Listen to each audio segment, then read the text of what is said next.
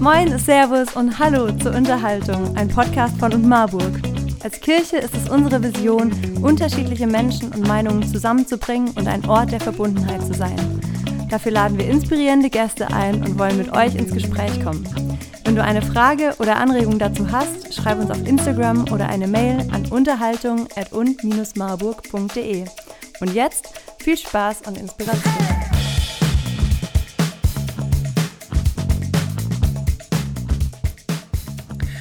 Hallo und herzlich willkommen zur nächsten Unterhaltung. Wir sitzen hier zusammen, Tim, ich und ähm, Frank in seinem Büro.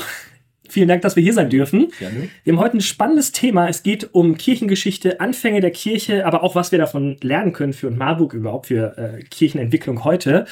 Und deswegen haben wir uns den Professor Frank Lüttke geschnappt. Ähm, er ist hier Professor an der EH Tabor für Kirchengeschichte. Und du bist, glaube ich, Wolfsburg-Fan, oder? Das bin ich, mhm. einer der zwei in Marburg. Daniel Wegner auch noch. Ja, perfekt. Daher, äh, wenigstens ein Freund in unserer Gemeinde.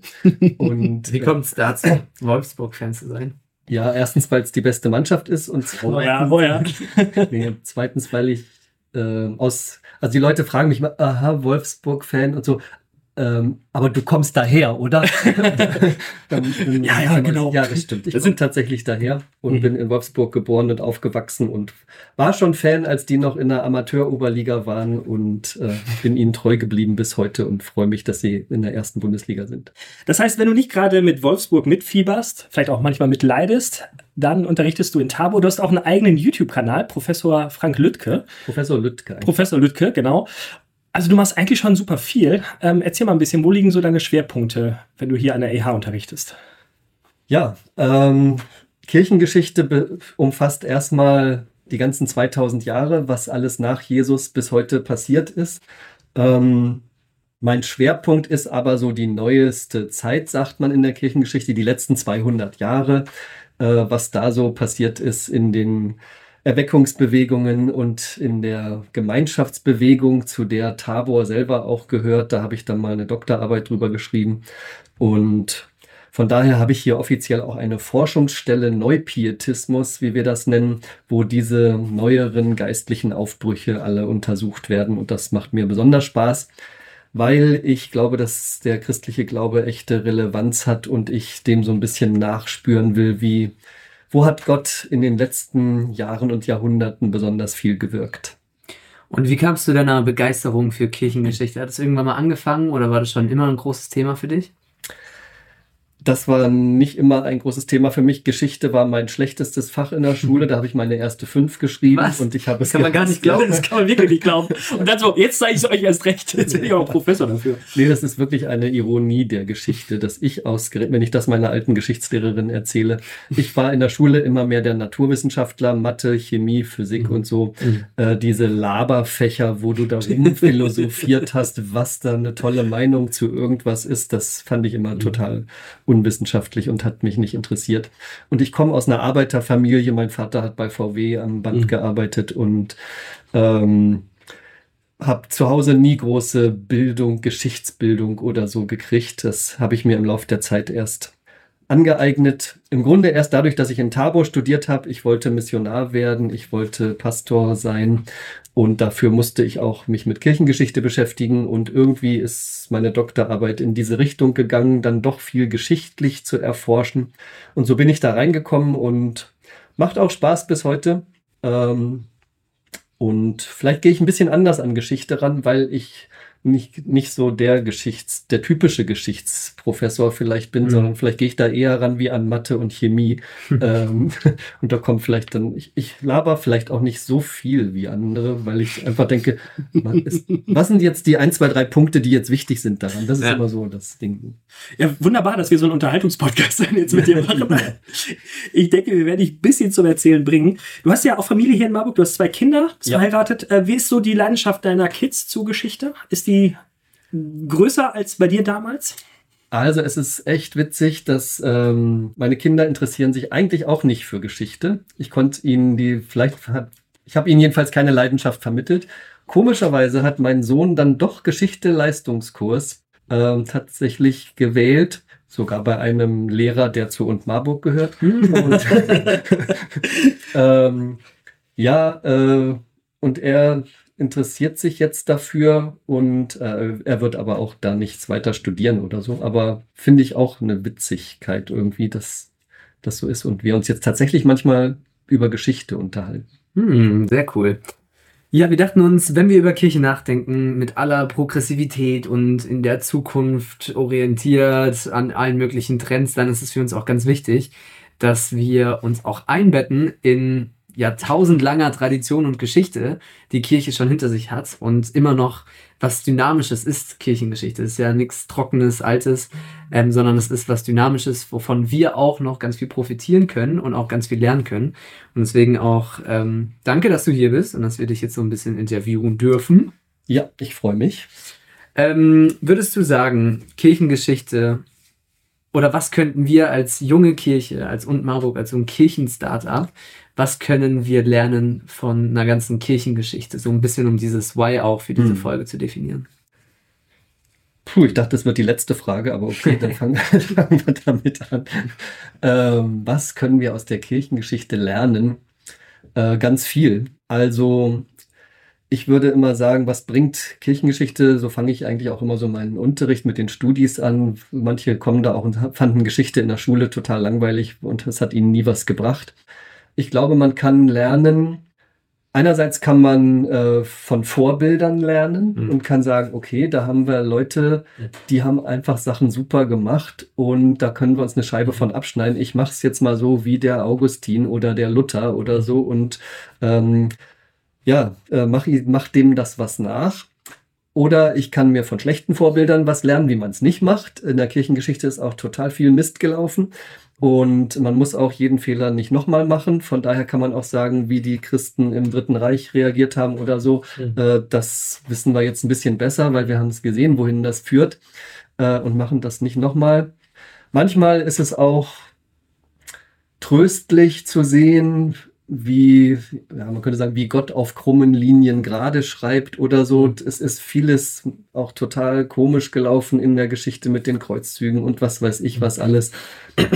Und irgendwie ist Gott doch durch viele komische Irrungen und Wirrungen zum Ziel gekommen und hat aus manchem komischen Bösen noch Gutes wachsen lassen. Das tröstet mich auch.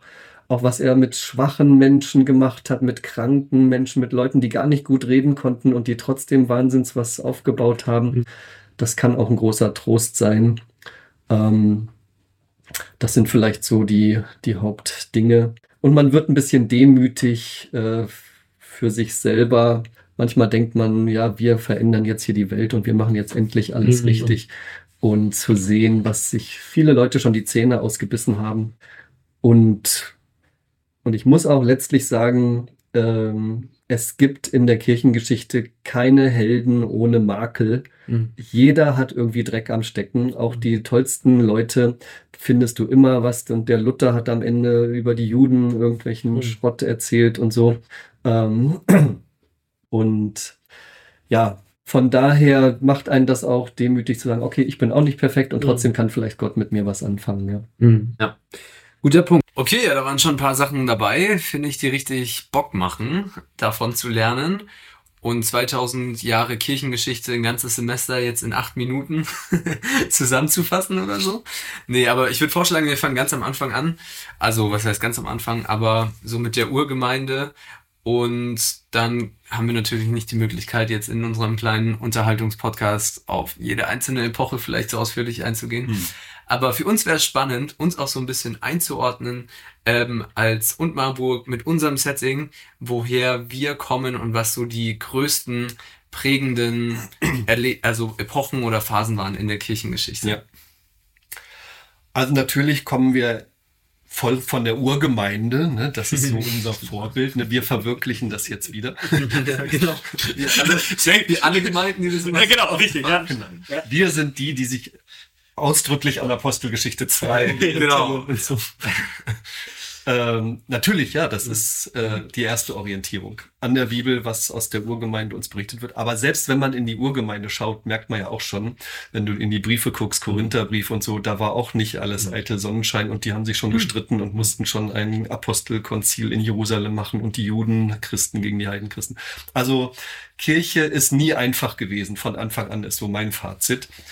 Und das geht auch nach der Bibelzeit so weiter und schon er, ja, erschreckend schnell so weiter. Zweites Jahrhundert schon, wenn du da guckst, was da für Schriften rauskommen, da würdest du denken, ja, gut, dass die alle nicht in die Bibel gekommen sind, weil die Christen da schon total abgedreht sind und total gesetzlich und moralisch und irgendwelche abstrusen Ideen da schon rumspinnen.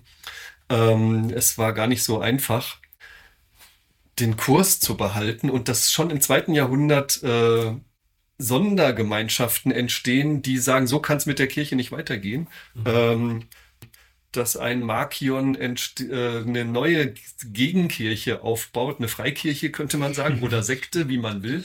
ähm, äh, der, wo er sagt, mir kommt viel zu wenig die Liebe Gottes vor in diesen, mhm. in den normalen mhm. Gemeinden. Ich gründe jetzt eine neue Kirche, wo ich einfach mal ein paar Sachen aus der Bibel rausschmeiße, so mhm. alles mit Gericht und so, und ich will, dass mehr die Liebe Jesu so rauskommt. Mhm. Ähm, und eine andere Gruppe, die Montanisten, die sagen, wir brauchen viel mehr Geistesgaben mhm. und äh, Heiliger Geist da so mit drin. Die Kirche ist so geistlos, schon, schon im zweiten Jahrhundert schon geistlos geworden. Ne? Mhm.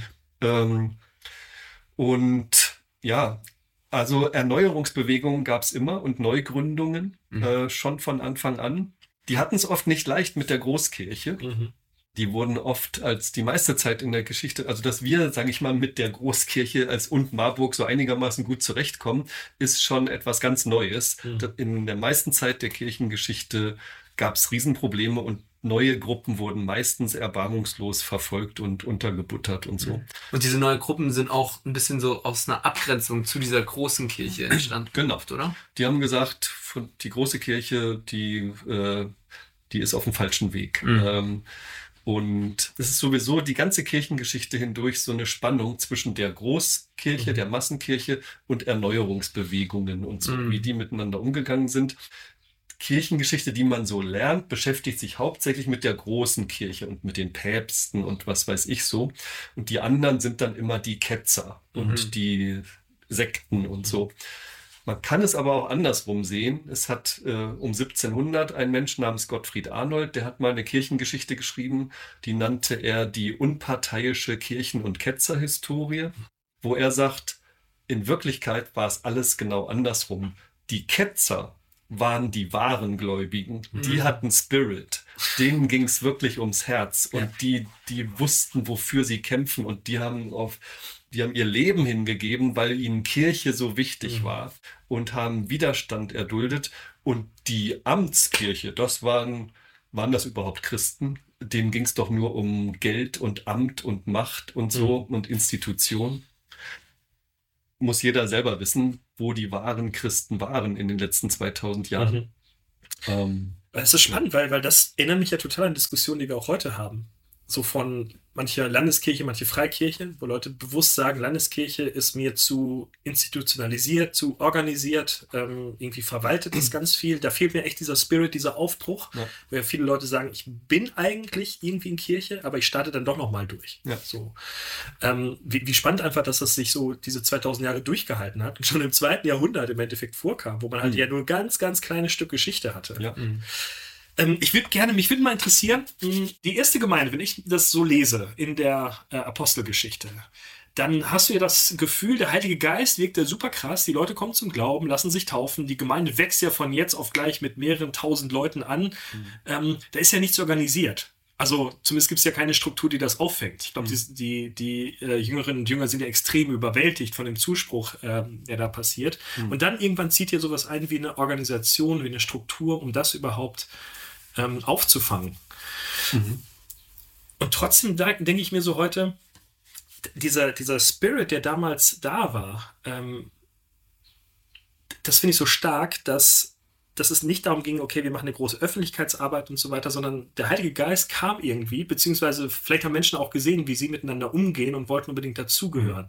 Und das wäre für mich echt so ein Learning auch für uns, ähm, auch zu überlegen, sind wir eine Gemeinschaft von Leuten, die auch anziehend für ihr Umfeld ist. Mhm. Also die einfach dazukommen. Also so würde ich die Urgemeinde verstehen, mhm. dass deshalb auch mhm. viele dazugekommen sind.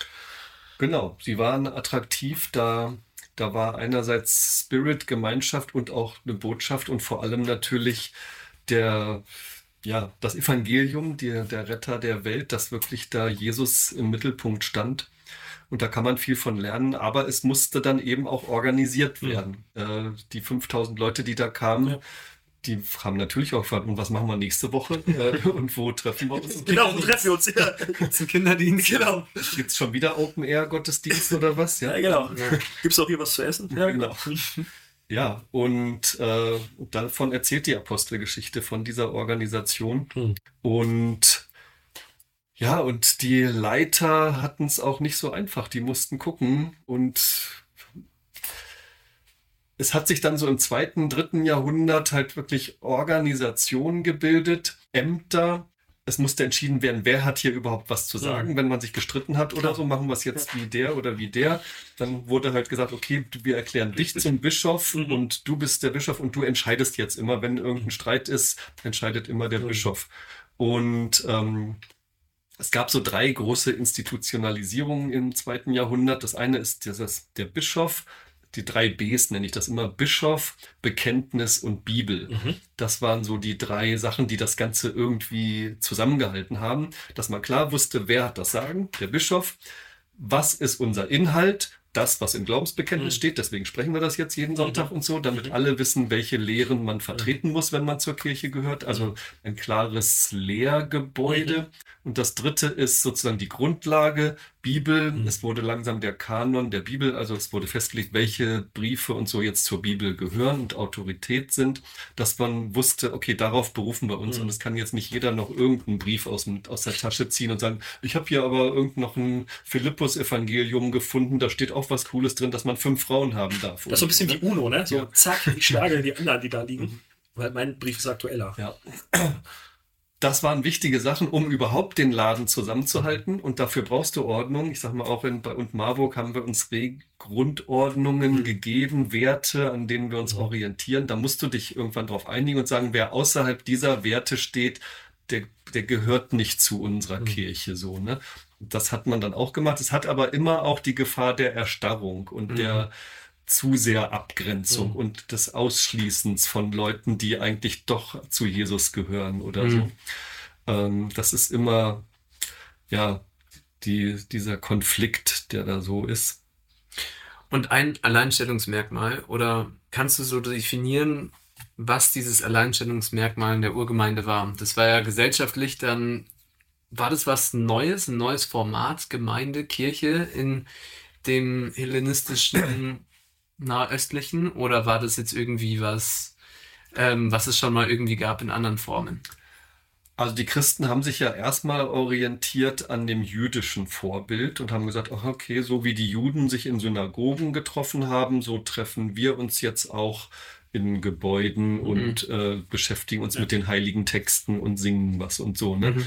Der, der christliche Gottesdienst ist eigentlich so eine Art fortgeführter jüdischer Gottesdienst gewesen. Und Juden waren anerkannt oder erlaubt zumindest im Römischen Reich. Äh, und unter diesem Deckmantel haben quasi die Christen sich erstmal so ausgebreitet und haben sich dann immer mehr vom Judentum mhm. entfernt und eigene Formen gefunden. Ähm, sie sind schon aufgefallen, weil sie anders waren. Also einerseits hatten sie wie die Juden kein Gottesbild, keine Standbilder, mhm. keine Götzen und so. Das kannte man von den Juden schon, aber das Verhalten war nochmal anders, weil sie erstens, sage ich mal, wirklich Liebe ausgestrahlt mhm. haben. Ähm, man merkte das. Es gibt so einen Spruch, seht, wie haben sie einander so lieb mhm. oder so. Mhm. Christ, das merkte man, wenn man in christliche Gemeinschaften reinkam, wie die miteinander umgegangen ja. sind. Da war ein anderer Spirit dran. Mhm. Und nicht nur untereinander, sondern sie haben sich auch um Nichtchristen gekümmert. Mhm. mhm. Das war in, in, der römischen Welt gar nicht üblich, sich um Kranke, die aussätzig mhm. waren oder so zu kümmern und so. Da haben die Christen auf einmal diakonisch mhm. wirklich was reingebracht, was beeindruckend war. Und der, und, und dass sie für ihren Glauben mit Leib und Leben eingestanden haben und Mhm. das, wenn es extrem war, sogar ihr Leben dafür hingegeben haben in, in Christenverfolgungen. Das Blut der Märtyrer ist der Same der Kirche, ist so ein wichtiges Zitat von Tertullian gewesen.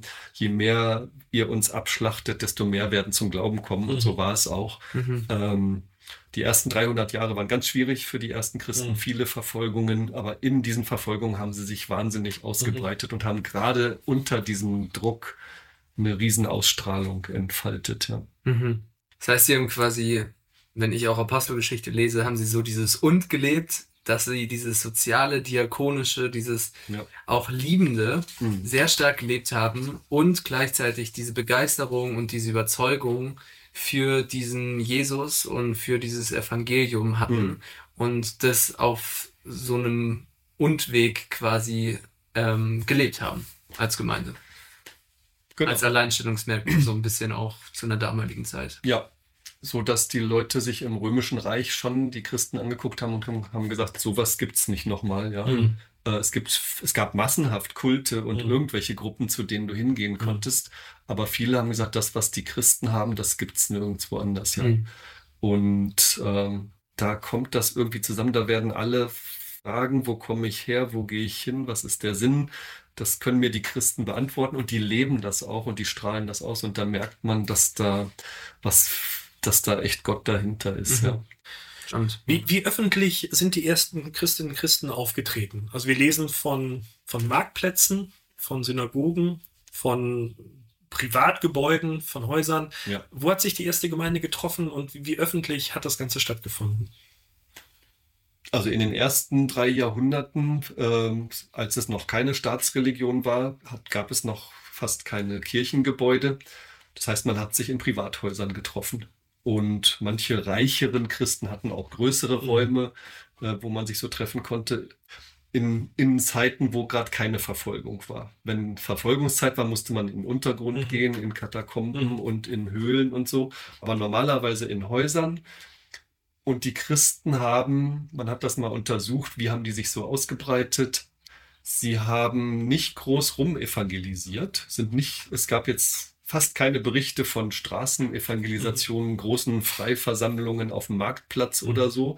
Die haben da nicht groß rumgeschrien und gepredigt. Die haben einfach ihren Glauben gelebt als ganz normale Bürger im Alltag Mhm. Haben diese Liebe gelebt, die auch zu anderen ausgestrahlt und die allermeisten Leute sind durch persönliche Freundschaften und Kontakte zum Glauben gekommen. Mhm. Durch Verwandtschaft, durch Freunde. Ähm, das war die, die große, die große Missionsmethode, wenn es überhaupt eine Methode war. Es war keine Methode. Sie haben einfach gelebt. Ja. Ja, es hat sich so ergeben, ne? Also Genau. du bist von etwas begeistert, von etwas überzeugt und teilst es dann ganz Genau. Natürlich mit. Mhm. Und nicht als Druck, so nach dem Ja. Motto, oh, ich muss jetzt hier ganz viele Leute evangelisieren, sondern Ja. eher so als, ich glaube, das ist gut für dich. Oder Genau. ich, hey, du, wo gehst du immer hin, ne? So, ähm, erzähl mir mal davon. Genau, es war eins zu eins Ansteckung, ja. Mhm. Und Begeisterung steckt dann wieder andere an. Ja. Hm. Spannend, cool. Also das nehme ich auf jeden Fall mit und da kann man auf jeden Fall einiges lernen. Da können wir auch immer wieder was lernen, wenn wir die Urgemeinde angucken, wie wir es auch als Kirche heutzutage leben. Äh, wir haben natürlich jetzt einen ganz anderen Kontext und der Kontext hat sich auch nochmal verändert. Jetzt kam eher so diese Institutionalisierung und Etablierung ähm, mit Sta als Staatsreligion, auch mit Konzilen und so weiter. Ja, wie geht's weiter, Frank, in Ja. der Geschichte? Also tatsächlich so der nächste, der, es gab einen Riesenumbruch, dann die sogenannte konstantinische Wende Mhm. im vierten Jahrhundert. Die Christen, bis dahin wurden sie verfolgt und auf einmal hat sich ein Kaiser bekehrt, Konstantin, ist Christ geworden und hat dann gesagt, jetzt, jetzt erlaube ich das Christentum und seine Söhne haben es dann sogar zur verpflichtenden Religion gemacht. Das heißt, Europa wurde jetzt auf einmal im Laufe von 100 Jahren zu einem christlichen Kontinent der sich mit Macht verbunden hat. Das ist dann so die nächsten tausend Jahre. Äh, Das christliche Abendland entsteht und das ist ein zweischneidiges Schwert. Es ist irgendwie auf der einen Seite natürlich toll Mhm. und wir leben bis heute davon, dass Kirche irgendwie was Anerkanntes ist in Mhm. Deutschland. Wir müssen uns nicht verstecken, wenn wir zur Kirche gehören. und wir kriegen vielleicht sogar Zuschüsse äh, Mhm. und Geld von der Politik und äh, von der großen Kirche. Es ist eine Massenkirche jetzt. Die meisten im Volk gehören dazu und man ist nicht mehr so eine Minderheit. Das tut einem auch gut. Ähm, aber viele haben, sagen auch bis heute, das war sozusagen der große Verrat. Dadurch ist der Spirit eigentlich flöten gegangen, dass wir so ein Massen- und Macht- und Geldding geworden sind. Ähm, und so gibt es immer Gegenbewegungen, die sagen, wir, wir scheren da jetzt mal aus und wir machen mal ein Gegenbeispiel. Leute, die jetzt bewusst die Armut gewählt haben, so ein Franz von Assisi oder so, Mhm. der sagt, diese große Kirche mit den goldenen Mhm. äh, Kirchen und so, das ist es doch alles nicht. Ähm, immer wieder Reformbewegungen. Jedes Jahrhundert hat Erneuerungsbewegungen. Die Kirche kommt nie zur Ruhe. Es gibt da auch so einen Spruch, Ecclesia semper reformanda, die Kirche, die sich immer wieder reformiert und verändert. Und die ganzen 2000 Jahre sind im Grunde immer wieder, es, es wächst geistliches Leben und dann Mhm. erstarrt es wieder nach 50 Jahren und dann Mhm. muss wieder einer kommen Mhm. und sagen, wir bringen hier mal wieder neues Leben rein. Und ähm, ja, wir hier in Deutschland sind dann ja so ein bisschen spät erst erreicht worden, als was, wo die Römer Christen geworden sind, da saßen wir hier noch auf Bäumen sozusagen, ja.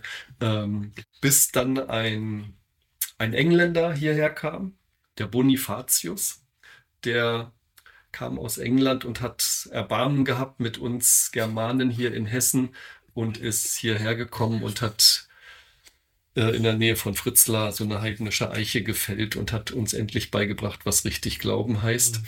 Können wir den Engländern bis heute dankbar sein. Von daher, wenn wir bei und Marburg englische Lieder singen, ist es immer noch so ein kleiner Dank dafür, dass die Absolut. Engländer uns Definitiv. das Evangelium Ja. gebracht haben. Ja, nee, ähm, der war hier auf der Almulneburg übrigens. Da war so sein Missionsstützpunkt, Mhm. so zehn Kilometer von hier. In welchem Jahr? 724 oder 721 ist er hier Mhm. durch Hessen gezogen. Da fing das hier an. Da gab's Hessen schon. Wahnsinn. Ja, da gab's, die Hessen hießen damals noch die Chatten Chatten. und ähm, Grüße gehen raus. genau. Ja, so hat sich dann quasi hier Deutschland, der Bonifatius heißt heute der Apostel der Deutschen, der hat so sozusagen das die Bahn gespurt. Das, Gibt's, gibt's denn da irgendwie eine Geschichte, warum Bonifatius dann hier hingekommen ist? Oder hatte er eine Art Missionsauftrag oder hat es sein Herz bewegt in einer Nacht? Wurde er Also es, die erleuchtet? Geschichte ist tatsächlich die, dass er ein gescheiterter Missionar war. Manchmal macht Gott ein paar Türen zu, weil er einen woanders haben will. Er wollte eigentlich ähm, die Sachs, also er war ein Angelsachse Mhm. und er hat gedacht, in Deutschland gibt es die Sachsen, seine Stammverwandten, die noch Heiden sind und die will er erreichen. Äh, die waren aber so fies und brutal und heidnisch und antichristlich, dass er Schiss gekriegt hat. Er hat mit den Friesen erst angefangen, die haben ihn schon fast abgemurkst. Er hat gesagt, ich gehe zu den Sachsen, ich gehe nur bis zur Grenze von den Sachsen und die Grenze war hier bei Fritzlar. Okay. Dann ist er einmal kurz rübergegangen mit Soldatenbewachung, hat denen, hat denen ihren Baum kaputt gemacht und ist schnell wieder zurückgekommen. Aber er war da. er war da. hat es auch irgendwie überlebt. Und ähm, dann hat er sich doch überlegt, äh, das ist mir alles zu heikel. Ich kümmere mich so um die Chatten, Mhm. äh, diese Hessen, die sind schon so halb christlich und ein bisschen netter. Und äh, die gehören vor allem schon zum christlichen Frankenreich. Da gibt's alles christliche Soldaten, die mich beschützen. Und da ist ähm, ja, jedenfalls so kam es dann, dass er im Grunde als ein gescheiterter Heidenmissionar hier so bei den Halbheiden in Hessen gelandet ist. Und erst ganz am Ende ist er dann nochmal zu den Friesen gegangen und hat sich als Märtyrer umbringen lassen. Ähm, und ja, das, das ist noch eine lange. Geschichte. Ja. Also auf jeden Fall kann man Bonifatius danken. Ja. Wenn ihr seine Gebeine mal sehen wollt, dann müsst ihr nach Fulda in den Dom gehen Okay. und da. Die echten oder Da auch liegen so so echte Knochen von ihm. Kreuzsplitter-like? äh, Okay. Ja, also doch, da sind echte Knochen von ihm. Okay, ja, cool. Genau, der wurde da überführt, das ist historisch. Ja, aber für uns, sage ich mal, ging es dann im Grunde hier in Marburg. Wir müssen natürlich eine Frau hier besonders erwähnen, würde ich sagen, das ist die heilige Elisabeth. Hm. Ähm, die ist ja so hier die Kirchengeschichtsperson in Marburg. Wenn, mit meinen Studis gehe ich immer in die Elisabethkirche Mhm. und wir gehen da zum Grab. Da ist übrigens kein Knochen mehr von ihr.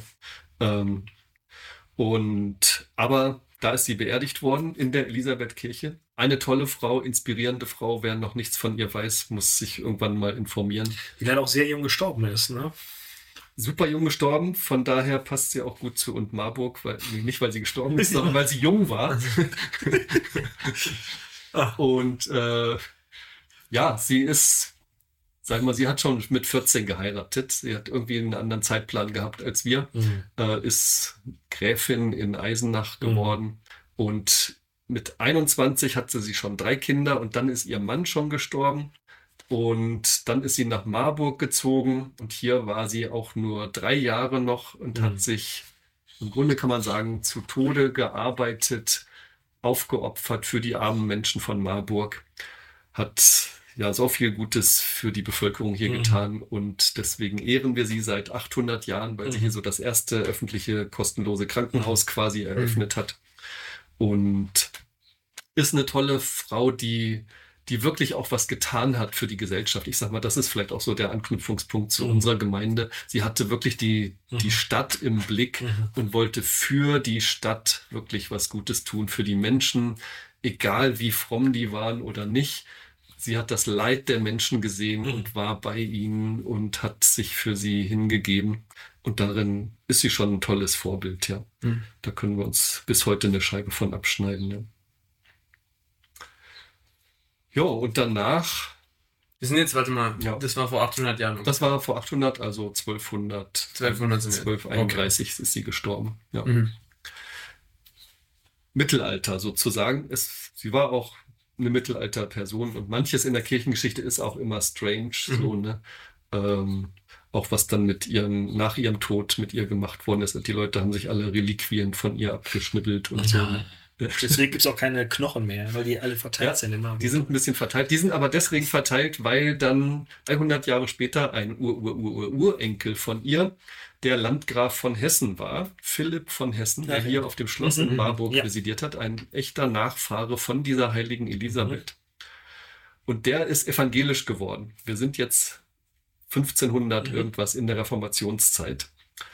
Und als evangelischer Christ hat er gesagt, was ich gar nicht mag, ist dieser Reliquienkult. Äh, Mhm. Dass man denkt, irgendwie, weil ich da so einen Knochen anfasse, geht's Mhm. mir irgendwie mit Gott besser. Ähm, und deswegen fand er das blöd, dass die Leute alle in die Elisabethkirche gekommen sind, um die Knochen, um nah bei den Mhm. Knochen von der Mhm. Elisabeth zu sein. Also hat da irgendein Mitarbeiter von ihm gesagt, hol die Knochen da raus und schmeiß die irgendwo aufs Feld oder so, dass das aufhört mit diesen Reliquien. Alles klar. Das war, Entscheidung. war ein guter Marketing. Muss man in der Kirche lassen. Da haben die einfach viele Leute in die Kirche gebracht. Ja. Ja, also er wollte da eine evangelische Kirche draus machen und hat gesagt, da brauchen wir keine Reliquien mehr. Mhm. Der, der Typ, der die Knochen vernichten sollte, fand, hat das aber nicht übers Herz gebracht, sondern Mhm. hat die dann doch auf dem Dachboden irgendwo versteckt, weil er dachte, er sündigt Mhm. jetzt total, wenn er die heiligen Knochen da ist schwierig, oder? Kannst du ja nicht übers Herz bringen. Also so die, boah, die heilige Elisabeth einfach wegzuwerfen. So sind, haben die Knochen dann doch ein bisschen überlebt. Aber in die Elisabethkirche sind sie nicht zurückgekommen. Es gibt einen kleinen Knochen, der jetzt in Peter und Paul hier in Marburg ist. Mhm. Die haben wieder einen Knochen zurückgeholt.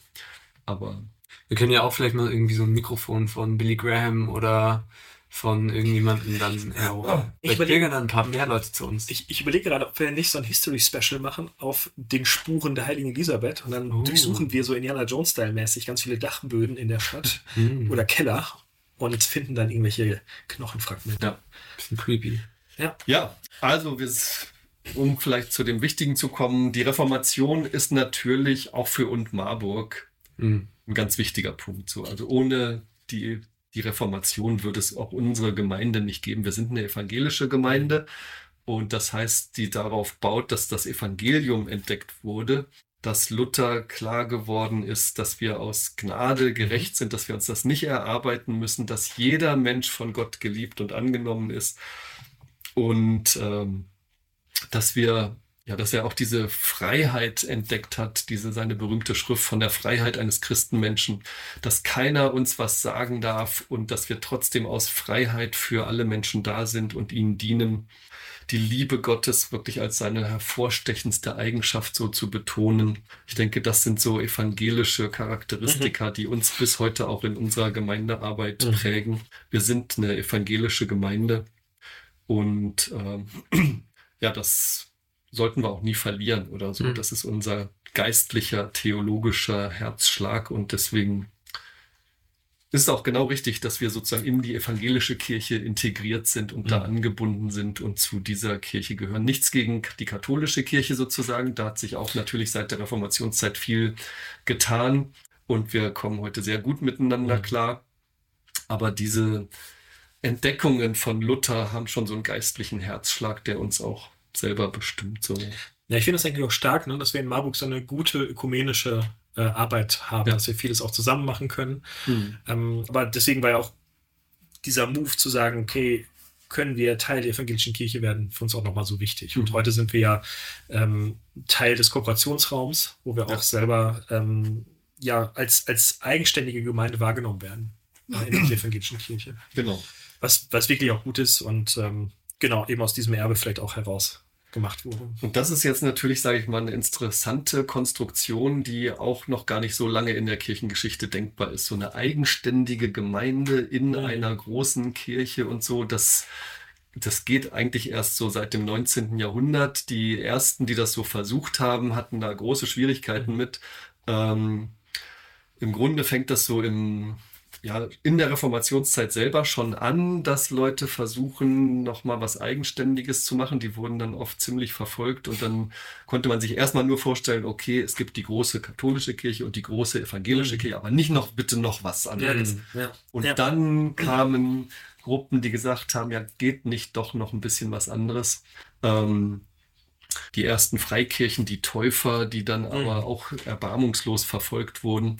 Und dann hat man im 17. Jahrhundert versucht zu sagen, geht nicht sowas wie so ein so ein bisschen was Eigenständiges, was aber noch zu dieser großen Kirche mhm. dazugehört. Mhm. So, das ist dann die Erneuerungsbewegung des Pietismus in Deutschland, wo ein Pfarrer aus Frankfurt, Philipp Jakob Spener, gesagt hat, könnte man nicht wenigstens erlauben, dass die Leute neben dem Gottesdienst sich auch noch mal so zum Bibellesen mhm. treffen mhm. in so einem Hauskreis oder so. Und dann hat, manche waren skeptisch, ob äh, was da so draus entsteht, aber er hat das dann gemacht.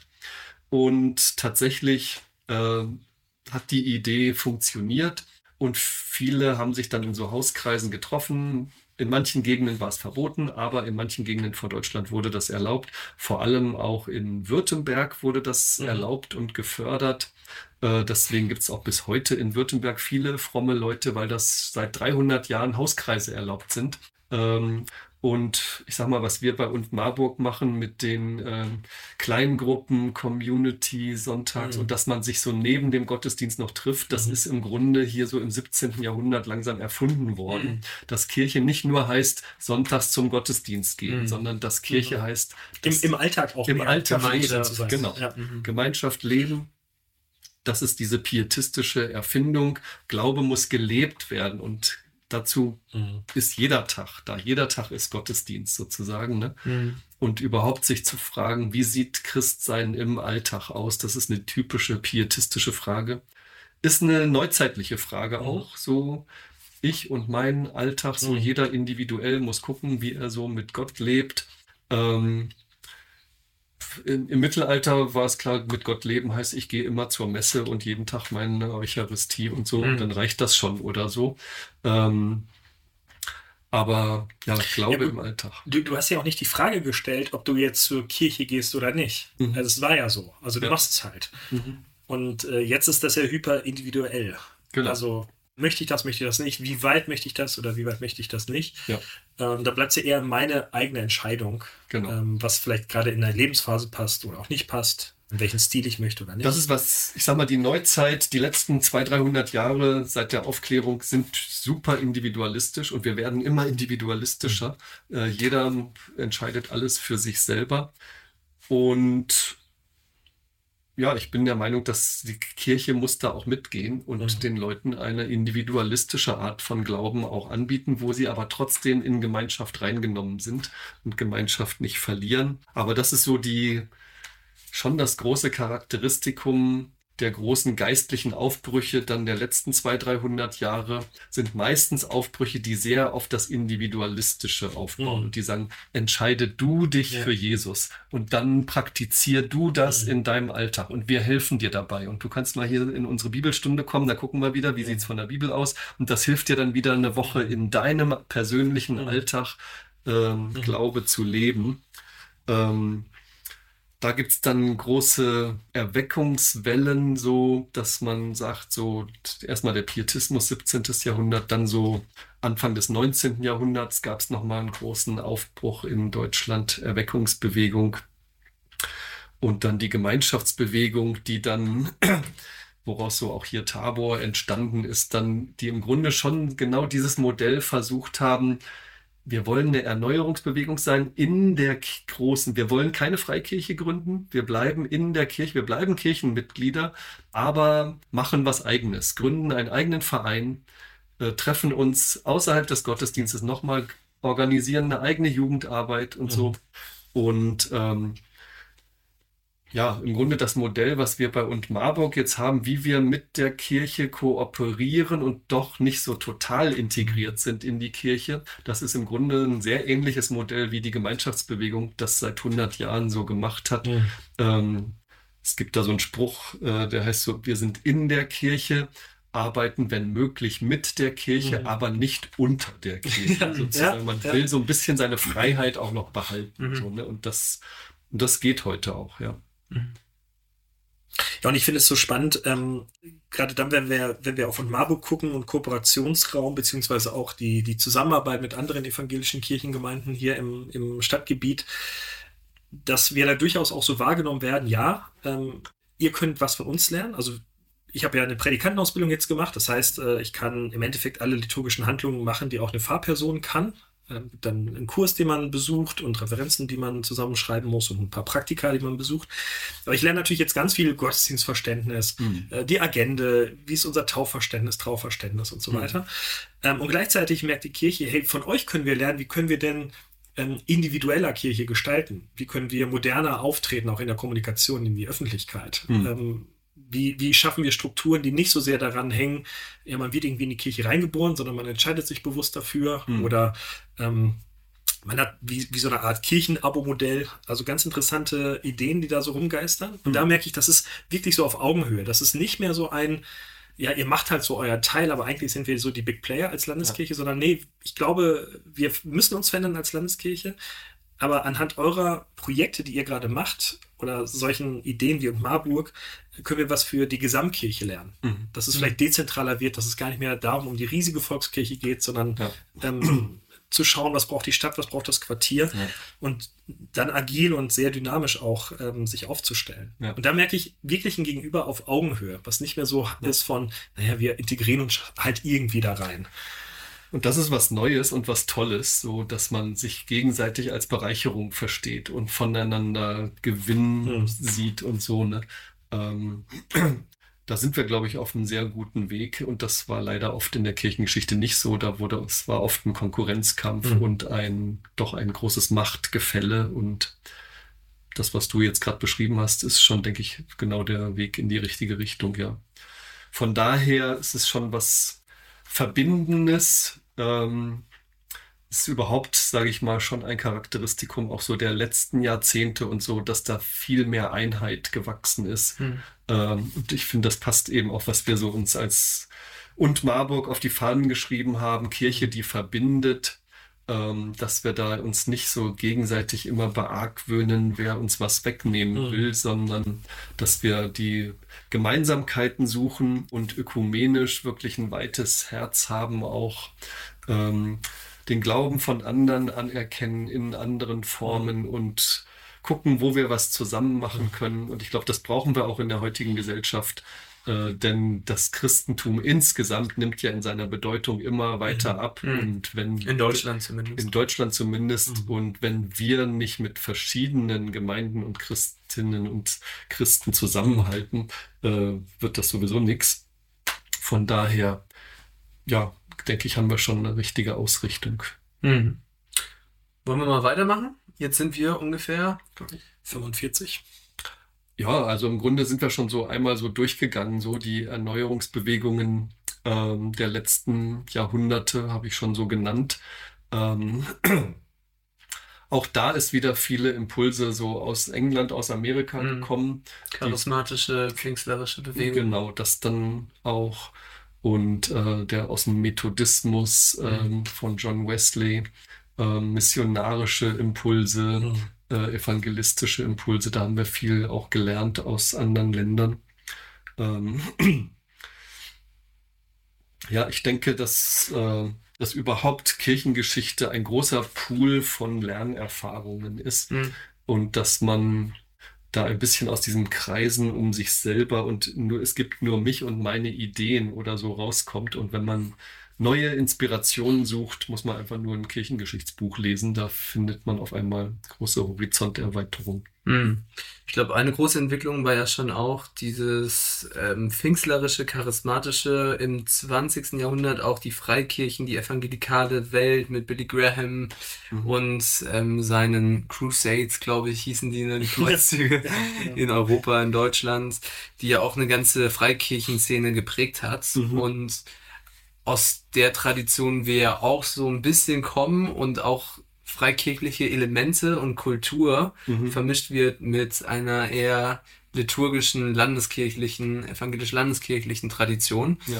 Und das finde ich auch ein ganz spannendes und das kriege ich auch immer wieder gespiegelt, wenn ich irgendwie Freikirchenfreunde mitbringe. Ja, das kennen sie eigentlich gar nicht. Also entweder kennen sie halt Landeskirche oder halt dann Freikirche, ein bisschen charismatischer, aber diese Verbindung ähm, auch mit unserer noch nicht so ganz festgelegten Liturgie, die Abläufe, die nicht immer gleich sind, vielleicht bis auf ein paar Einzelheiten, ähm, die dann irgendwie zusammenkommen. Das finde ich auch eine ganz lustige ja, Vermischung oder eine ganz lustige Synergie aus beiden Welten. Ja, insofern, also und Marburg ist schon was Einzigartiges so, ja, äh, in dieser Mischung, ähm, weil es nicht so eine typisch evangelikale Freikirche ist, aber manche Elemente hat von diesen evangelikalen Freikirchen und manches erinnert dran und äh, Leute erkennen sich da wieder und das ist auch keine typische Landeskirche, aber es gibt manche Elemente davon. Und das gilt auch für die Theologie, wo wir auch ein bisschen weiter sind als eine normale evangelikale Freikirche, die irgendwie, wo man ganz klar weiß, was man alles nicht sagen darf und leben darf und so, äh, wo wir vielleicht auch einen weiteren Rahmen haben. Und ähm, ja, von daher ist es, ich finde, dass gerade dieser weite Rahmen ist das, was mich auch an und Marburg begeistert, diese Atmosphäre der Freiheit und dass man nicht gleich irgendwie denken muss, äh, wenn ich das jetzt sage, dann fliege ich hier raus aus der Gemeinde oder so, ne? Sondern dass dann ein großer Raum und ein Freiraum wirklich auch da ist. Mhm. Das ist schon schön, ja. Und es ist dann manchmal so, dass in Gottesdiensten wird da irgendwie charismatische Lieder aus irgendwelchen australischen oder amerikanischen, äh, englischen Gemeinden gesungen und dann irgendwie eine Predigt, die sehr, ja, also so ganz vielfältig ist. Du bist ja auch ein Predigtteam und du weißt ja, Ja. selber, also da haben wir so unterschiedliche Menschen mit unterschiedlichen Biografien, mit unterschiedlichen ähm, Gottesbildern und auch theologischen Unterschieden. Und das finde ich total wichtig und hilfreich, dass wir sowas auch verbinden. Was ich auch noch ganz wichtig finde, ist, dass diese ganze Kirchengeschichte oder auch eine kirchliche Entwicklung oft natürlich auch mit einer gesellschaftlichen Entwicklung zusammenhängt und auch eingebettet ist natürlich in der Gesellschaft. Und da man, wir auch als und Marburg merken, wenn wir jetzt vor 40 Jahren gegründet hätten, wäre das natürlich in ein paar Punkten auf jeden Fall anders. Also zum Beispiel mal digitale Kirche, was ja bei uns ein großer Fokus ist, haben wir auch die letzten zwei Folgen ja schon ein bisschen drüber geredet. Das wäre natürlich jetzt ganz anders gewesen ähm, vor 40 Jahren oder auch in theologischen Fragen. An der einen oder anderen Stelle hätten wir wahrscheinlich noch ein paar andere. Wir, wir hätten wahrscheinlich Fragen gehabt auch. Rundfunkgottesdienste gemacht. vor 40 Ja. Jahren. Ja, machen wir jetzt ja auch. Ja. So. Die 80er, die kommt wieder. Ja. Auf Tape. Ähm, Frank, jetzt bei diesem ganzen äh, Abriss, den wir gemacht haben hier mit der Kirchengeschichte in ein paar Minuten, was würdest du sagen, was kann Marburg mitnehmen? Was findest du jetzt auch wichtig? Also wir haben ja immer wieder, sind wir auch darauf eingegangen, aber was findest du auch wichtig für diese Vision Kirche, die verbindet, von dieser Kirchengeschichte mitzunehmen? Ja, also ich glaube, es ist schon wichtig, oder dass das Wichtigste vielleicht ist, dass wir die Mitte immer behalten und dass wir wissen, warum wir eigentlich zusammenkommen und dass das Evangelium, dass Jesus unsere Mitte ist und äh, dass wir von ihm begeistert sind. Und da kann man auch mal unterschiedlicher Meinung in bestimmten Fragen sein, in bestimmten Fragen des Lebens oder der Lehre oder so. Ähm, aber wenn wir uns gemeinsam in dem Glauben an Jesus finden, ähm, dann hält uns das zusammen. Und ich glaube, dass das vielleicht so die, die richtige Perspektive sein könnte für unsere Gemeinde, denn es ist schon ein bisschen gefährlich, was wir machen, sage ich mal, so eine weite Gemeinde mit so mhm. viel Freiheit zu sein, wo man so unterschiedlich sein kann und wir verbinden alles mhm. irgendwie. Mhm. Das hat bei vielen Gemeinden auch dazu geführt in der Geschichte, dass sie irgendwann auseinandergeflogen sind und sich so zerstritten haben, weil die unterschiedlichen Pole gar nicht mehr miteinander konnten. Und ich glaube, das geht nur, wenn wir uns in dem Wichtigsten einig sind und wenn wir wissen, wissen, an wen wir glauben und dass wir in Jesus gemeinsam verbunden sind und dann auch durch Jesus einander akzeptieren und vergeben und annehmen können. Und dann, denke ich, haben wir eine echt gute Zukunft äh, in, mit einer klaren Mitte und einem weiten mhm. Raum darum herum. Mhm. Sehr cool. Das ist ein schönes Schlusswort. Wir sind jetzt schon, ähm, boah, ich weiß nicht, wie es euch geht, aber es so im, im Thema, wo wir einfach ganz viel gerade angerissen haben, ganz viel über Persönlichkeiten gehört haben, ganz viel über die letzten Jahrhunderte, auch zwei Jahrtausende Kirchengeschichte. Vielen Dank, Frank, dass du uns mit hineingenommen hast. Mhm, ähm, man merkt echt deine Leidenschaft für dieses Thema und wie, wie persönlich du das machen kannst. Herzliche Empfehlung, äh, wenn du den Frank noch mehr erleben möchtest, dann Professor Lüttke bei YouTube, den Kanal ähm, mal aufzurufen, findest du ganz viele Videos auch zu einzelnen Gruppierungen innerhalb dieser Kirchengeschichte.